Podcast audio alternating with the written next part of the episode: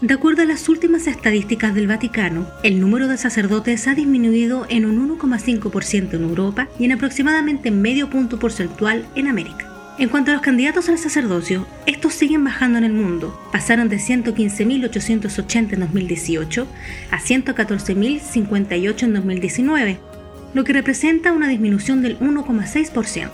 Asimismo, los religiosos y religiosas también muestran un descenso a nivel global.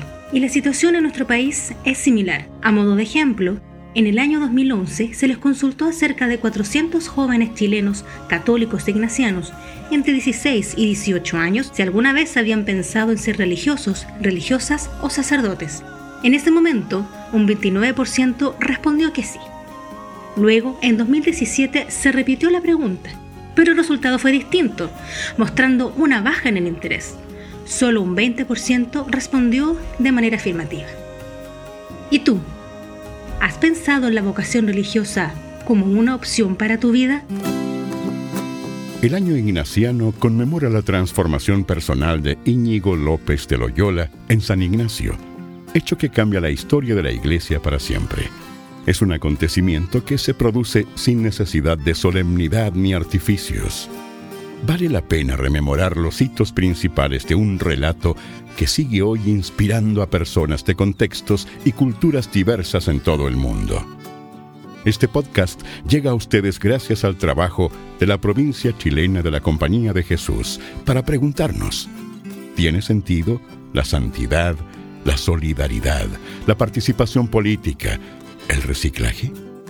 En fin, del sentido de un mundo en un aparente sinsentido. Te invitamos a conversar.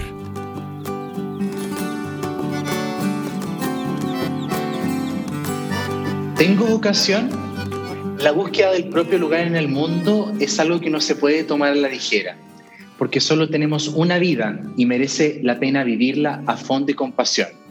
Desde la fe sentimos que ese, ese lugar es llamada, y esa llamada la entendemos como vocación.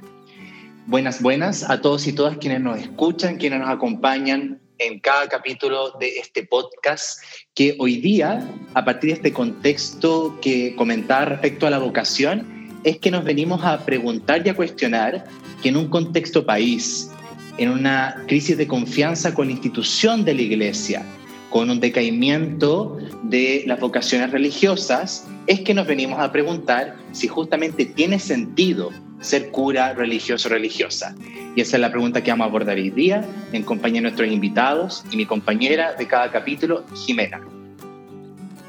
Hola, buenas, ¿cómo están? Hola, hola Vira, hola Kiena, eh, hola Pedro.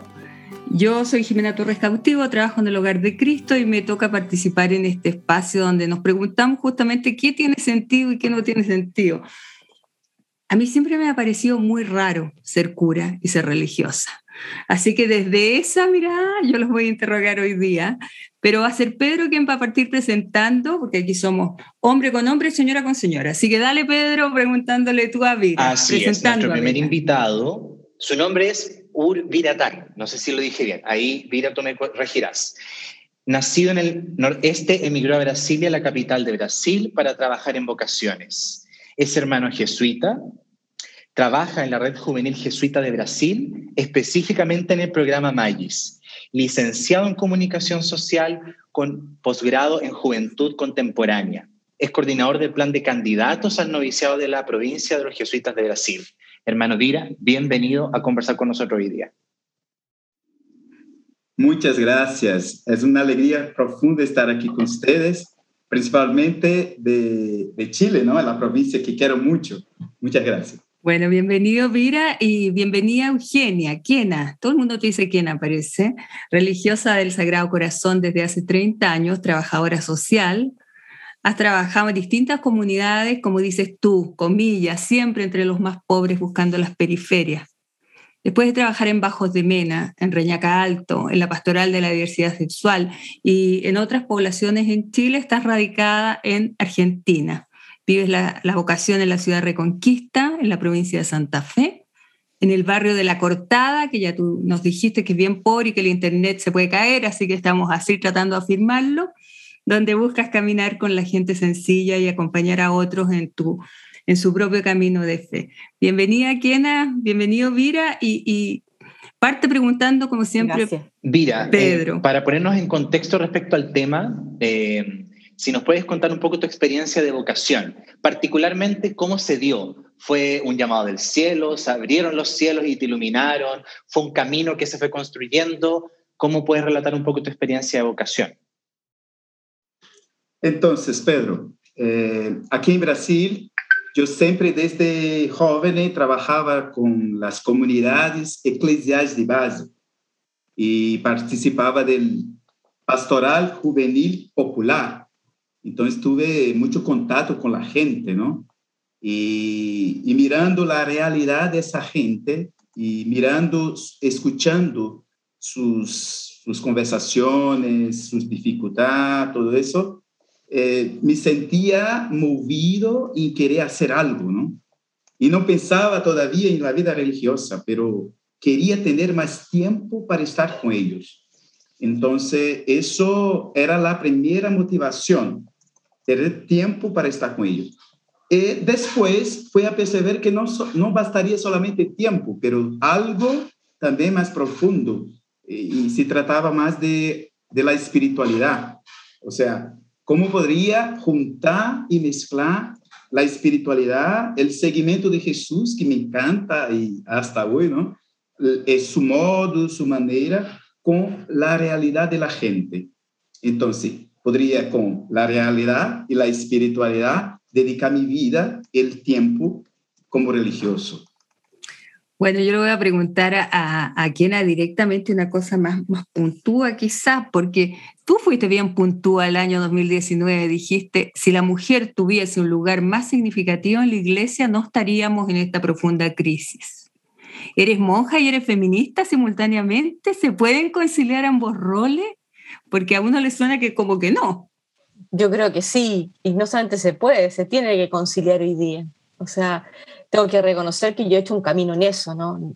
Años atrás quizás no me habría dicho si soy religiosa y soy feminista, pero hoy día no me cabe otra manera de, de sobrevivir. eh, empatizo profundamente con lo que vive eh, mi género, ¿no? Y, y, me hago mía sus causas, eh, porque creo que son las causas de Jesús, o sea, estoy convencida de eso. ¿Y cómo mira una feminista más militante, más tradicionalmente feminista, una feminista monja? ¿Te ha tocado? Me ha tocado que me, sobre todo porque a veces me he encontrado, se cruzan los, los, los mundos, ¿no? Tú decías que yo había acompañado, bueno, y sigo acompañando la pastoral de la diversidad sexual, y es un mundo que me ha hecho encontrarme con mundos religiosos y laicales. Eh, y ahí me he encontrado con feministas acérrimas, obviamente, o sea, fuertes, por decir. Y, y claro, al principio hay mucho prejuicio, y yo creo que hay que, habrá, hay que atravesar ese prejuicio, porque lo tenemos, lo hemos construido. Aquí hago un plural, aunque me siento a veces que no soy yo, sino que es nuestra iglesia patriar el patriarcado que lo ha hecho. Eh, entonces, bueno, pero cuando ya te conocen, cuando ya dialogas, cuando me, me ven que yo no me, me empecino en ciertas maneras, formas, al contrario, que quiero ir más allá, que quiero hacer camino, dialogar, que mi espíritu no es convencer, ni mucho menos, creo, creo que eso ha derrumbado barreras y otras quedan por Retomando un poco lo que compartía Vira, esta combinación de, de abocarse a, a combinar la, la, realidad con la espiritualidad, particularmente en el trabajo con jóvenes. Te pregunto a ti, Vira, ¿cómo se puede acompañar a los jóvenes en momentos donde ellos y ellas desconfían de las instituciones? Particularmente, un, un ejemplo, la iglesia, así como otras más. Yo creo, Pedro, que la primera cosa es escuchar con mucha atención escuchar a los jóvenes y sus maneras de pensar la iglesia, la sociedad, entenderlo bien y acompañarlo, estar a su lado. Yo creo que esa es la forma más importante que podemos hacer en cuanto religiosos, ¿no? O sea, una manera libre de acogimiento, de, de acoger aquello que ellos traen, de dudas, de cuestionamientos, y no solamente cerrarlos, ¿no? Decir, no, no es por ahí, es por acá, no es por acá, es por allá. No, la, la libertad yo creo que es la, la cosa más importante para hacer un acompañamiento de un joven que trae muchas cosas, para poder hacer un discernimiento profundo y serio también. Oye, Kiena, estamos cada uno, uno con los jóvenes y otro con las mujeres. En los tiempos de, de Sor Juana Inés de la Cruz, un personaje notable, o de la monja chilena, la Ángela Suárez, entregarse a Dios era la manera de muchas mujeres intelectuales de librarse de un matrimonio obligado o acordado, horroroso, de la rutina doméstica o del machismo. Eso hoy día ya no ocurre. ¿Por qué una mujer inquieta, culta, llena de, intereses, podría hoy día querer ser monja o religiosa? Eh, yo creo que hoy día eh, es difícil plantearse la vida religiosa, hoy, hoy 2020, ¿no? 2021, ¿verdad? porque, bueno, porque eh, entramos, sobre todo en estilo de vida religiosa. No, no quiero ponerme a hablar de otros estilos, pero un estilo con el que yo me siento identificada es difícil porque porque no hay, no hay, un lugar para la mujer, o sea, nos cuesta. A mí me ha costado, me ha costado.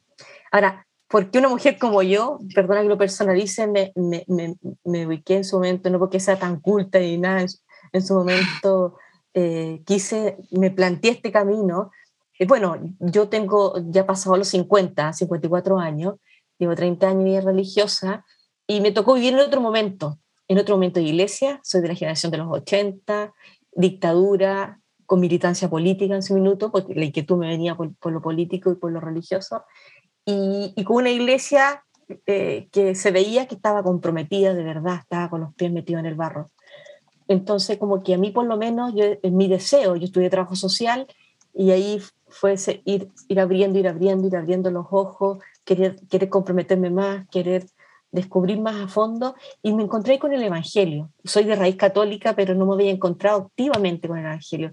Me encontré con el Evangelio, me encontré con la persona de Jesús y sentí que, que bueno, que se me cruzaron ahí los temas, ¿no? El compromiso social, eh, con, bueno, hago lo que dice Vira, ¿no? Con lo, con lo espiritual, con, sí, bueno, mi camino para seguir comprometiéndome con los más pobres, para no vivir la vida con ese apostolado de fin de semana, sino como para vivir la vida encarnadamente por elección eh, sentí que el, que el, camino era la vida religiosa.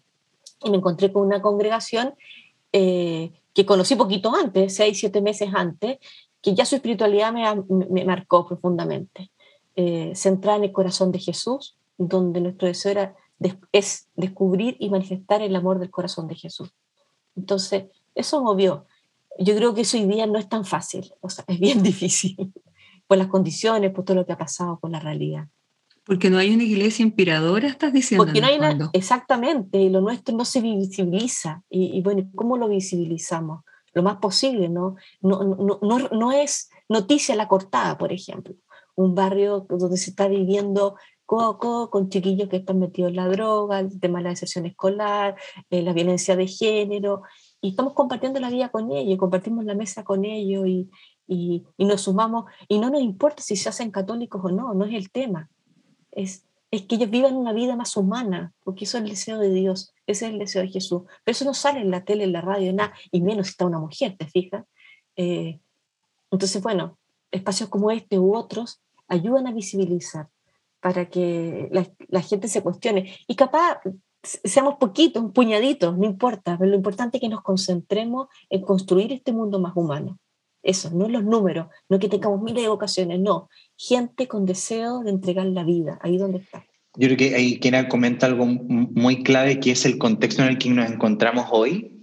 Y, y ahí Vira plantea un tema importante también, que es el tema de la escucha. Y justamente surge la pregunta si nuestra iglesia hoy está escuchando realmente. Y en ese contexto, que te pregunto a ti, Vira, eh, ¿por qué podrían optar por una vida a la que han optado ustedes, quién y tú, eh, en la iglesia, ¿por qué los jóvenes podrían tomar ese camino si nos encontramos en un contexto adverso, en una iglesia que le cuesta escuchar, estar atenta a los signos de los tiempos? ¿Por qué los jóvenes podrían optar por aquello, por esta vida consagrada?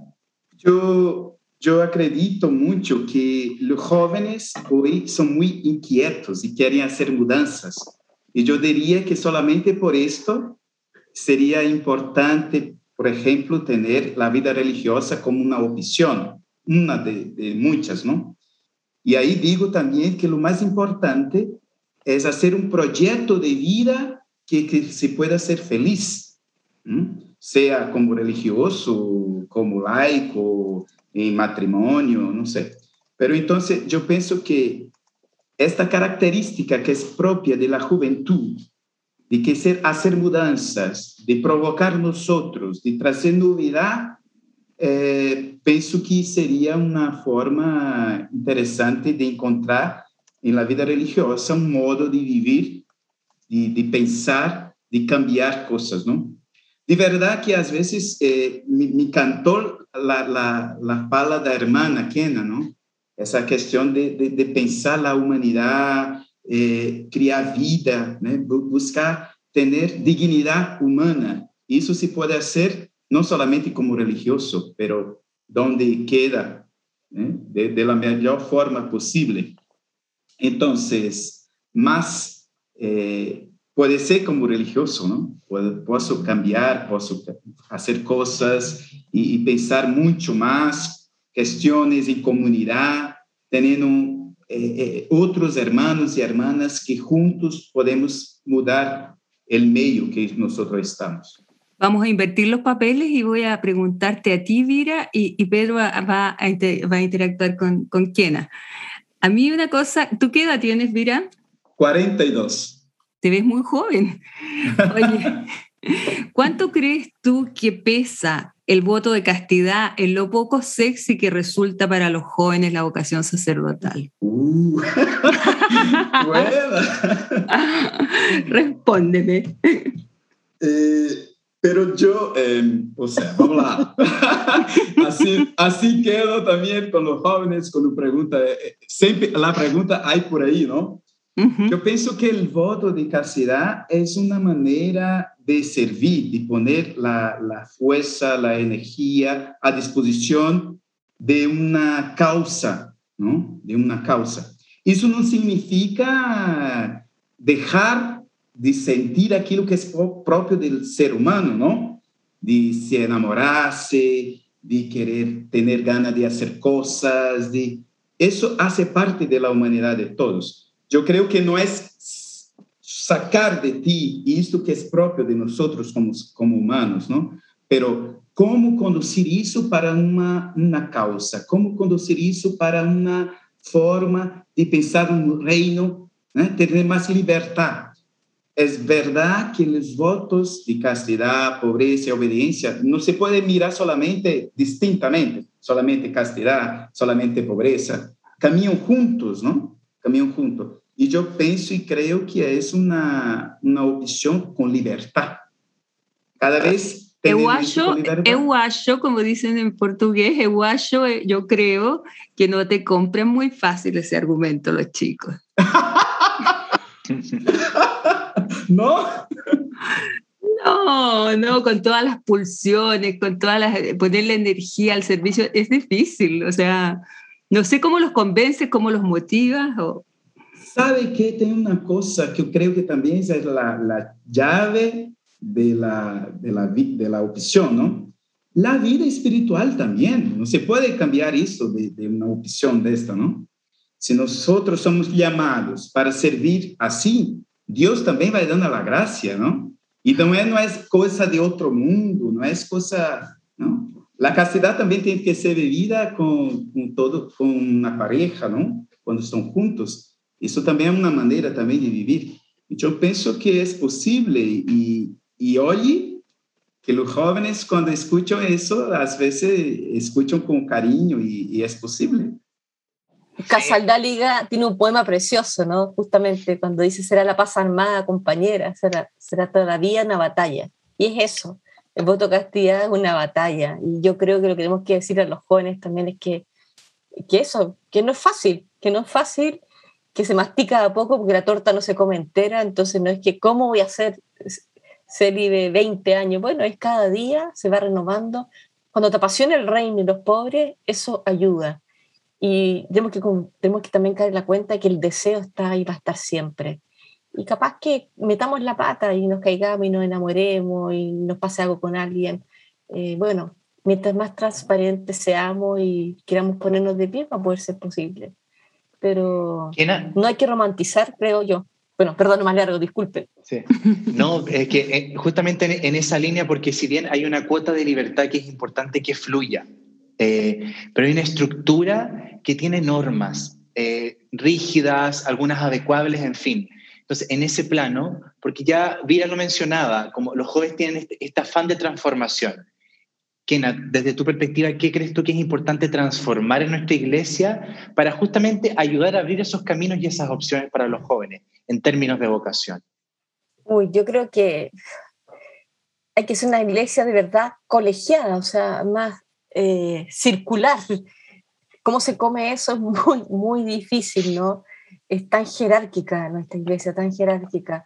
Pero lo primero, lo primero, sé que Francisco ha querido hacer intentos serios, pero no contundentes, eh, es la incorporación plena, total de la mujer. O sea, no vamos a avanzar sin una incorporación plena de la mujer a la iglesia. Y vamos que así con personas que, que se viven la, religiosidad y el ser católico como algo, bueno, que van, van de, como detrás, ¿no? De esa palabra que viene de arriba. Eh, pero va disminuyendo la participación de, de, la mujer que quiere, que sueña proyectos, que quiere transformaciones reales, porque encuentra otros causas de participación y también de provocar esas transformaciones, la política, lo social, etcétera. Entonces es un cambio, la incorporación total. Entonces, juntos tomar las decisiones, buscar juntos, desde lo pequeño, lo local, los consejos parroquiales a nivel de las parroquias, a las conferencias episcopales y bueno, las comisiones que hay más grandes. Ese es un cambio. Tan circular en realidad se puede ser porque somos muchísimos, pero en la medida que hay más presencia de todos y también renovación de, de, la, de la mirada de la realidad un tema, que es mi tema, ¿no? La diversidad sexual. La iglesia no puede seguir diciendo que los actos homosexuales son intrínsecamente desordenados. Y, pero, y por otro lado te digo, pero a ti te quiero mucho como persona, te tengo que respetar, pero no te respeto con tus actos. O sea, eso no puede ser más, pues, Estamos claros que, que la homosexualidad es una variante de la sexualidad. La ciencia lo dijo, la psicología, todo. Entonces, eso también es un camino que la iglesia tiene que hacer. No sé si cabe una última pregunta, pero mira, yo te tenía una preparada eh, respecto de esto mismo que hemos hablado, del tiempo esto de desconfianza, de la iglesia en crisis, de una suerte de fuelle que ha perdido. Eh, em, hoy día no hay nada con que se le asocie así como épico, como hablaba quien a la defensa de los derechos humanos en los años de la dictadura en Chile y otras dictaduras latinoamericanas, o la épica, por ejemplo, de la teología de la liberación, ¿Cuál es hoy día lo que puede atraer a un espíritu joven, energético, con interés de, trabajar en lo social hacia la iglesia que parece tan, tan en crisis? ¿Cómo le vendes la iglesia a los jóvenes? ¿Cómo se la vendes?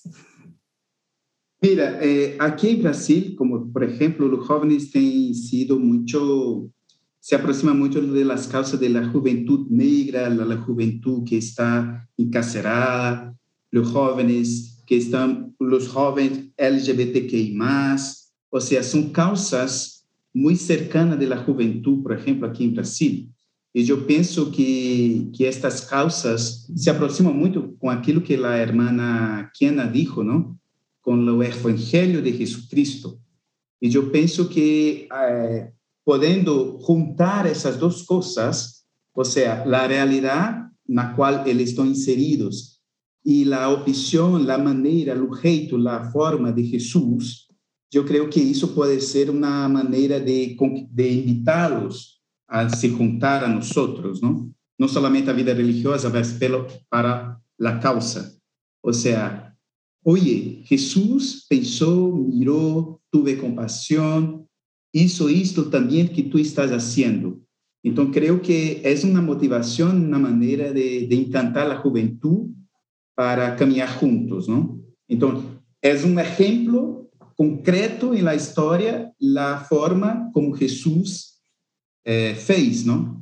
Diante da gente, diante do povo. Ya, está, ya nos va pillando el tiempo, ya con Jimena nuestro, nuestros secuaces que tenemos tras, tras bambalinas nos van impresionando con los tiempos, entonces, eh, pero antes de cerrar, quería preguntarte a ti, Kena, porque nos reunió una pregunta hoy día en este capítulo, que es justamente si tiene sentido ser cura religioso o religiosa. Entonces, para el cierre, ¿tiene sentido, mirando todo lo que hemos conversado hoy día, castidad, contexto iglesia, crisis de confianza, ¿tiene sentido? Con todo tiene sentido y tiene profundo sentido. Y, tiene que ver con qué vida religiosa eh, creo que tiene sentido. Esa vida religiosa que quiere caminar de a pie con la gente, que quiere acompañar la vida gratuitamente y estar, permanecer, que es libre para ir de un lugar a otro, que es libre para acompañar en las alegrías y en las penas, se vive sin atadura y que quiere llevar sobre todo el Evangelio de Jesús. Yo creo que eso, hay una frase, termino con esto, de una mística, eh, una mujer maravillosa del siglo XX, Madeleine de Brel, que dice que hay que leer el Evangelio con hambre y hacer del Evangelio nuestra segunda piel. Y, creo que la vida religiosa tiene mucho sentido en la, medida que haga más eso y comparta la vida cotidiana con todos, con todos los que les toque. No quiera hacer la primacía ni llevar la última palabra, sino que se ponga en la fila como Jesús para el bautismo y sea uno más, pero sea signo visible de ese amor sobreabundante de Dios. Oye, bueno, les queremos dar las gracias a, a Vira, a Kiena, a todos los que nos están escuchando a la provincia chilena de la Compañía de Jesús por este espacio que continuará abierto a nuestros auditores, a toda la comunidad semana a semana, con, una nueva pregunta siempre en torno al sentido de las cosas. No se pierdan el próximo capítulo, hablaremos de la nueva constitución con el constituyente más cercano quizá a nosotros, que es Benito Baranda, y con Daniela Brondi, que pertenece al Servicio Jesuita Migrante de Arica, en el fondo vamos a tener pura contingencia con sentido. Hoy día tuvimos un tema que parece más lejano de nuestras sensibilidades, por lo menos de la mía, pero creo que como cada programa, cada, cada podcast de esto, lo que me queda a mí es haber conocido a dos personajes súper interesantes, Kena y Vira. Gracias. Nos vemos en la próxima, en el próximo encuentro. Muchas gracias, que estén bien. Chao. Gracias. Chao.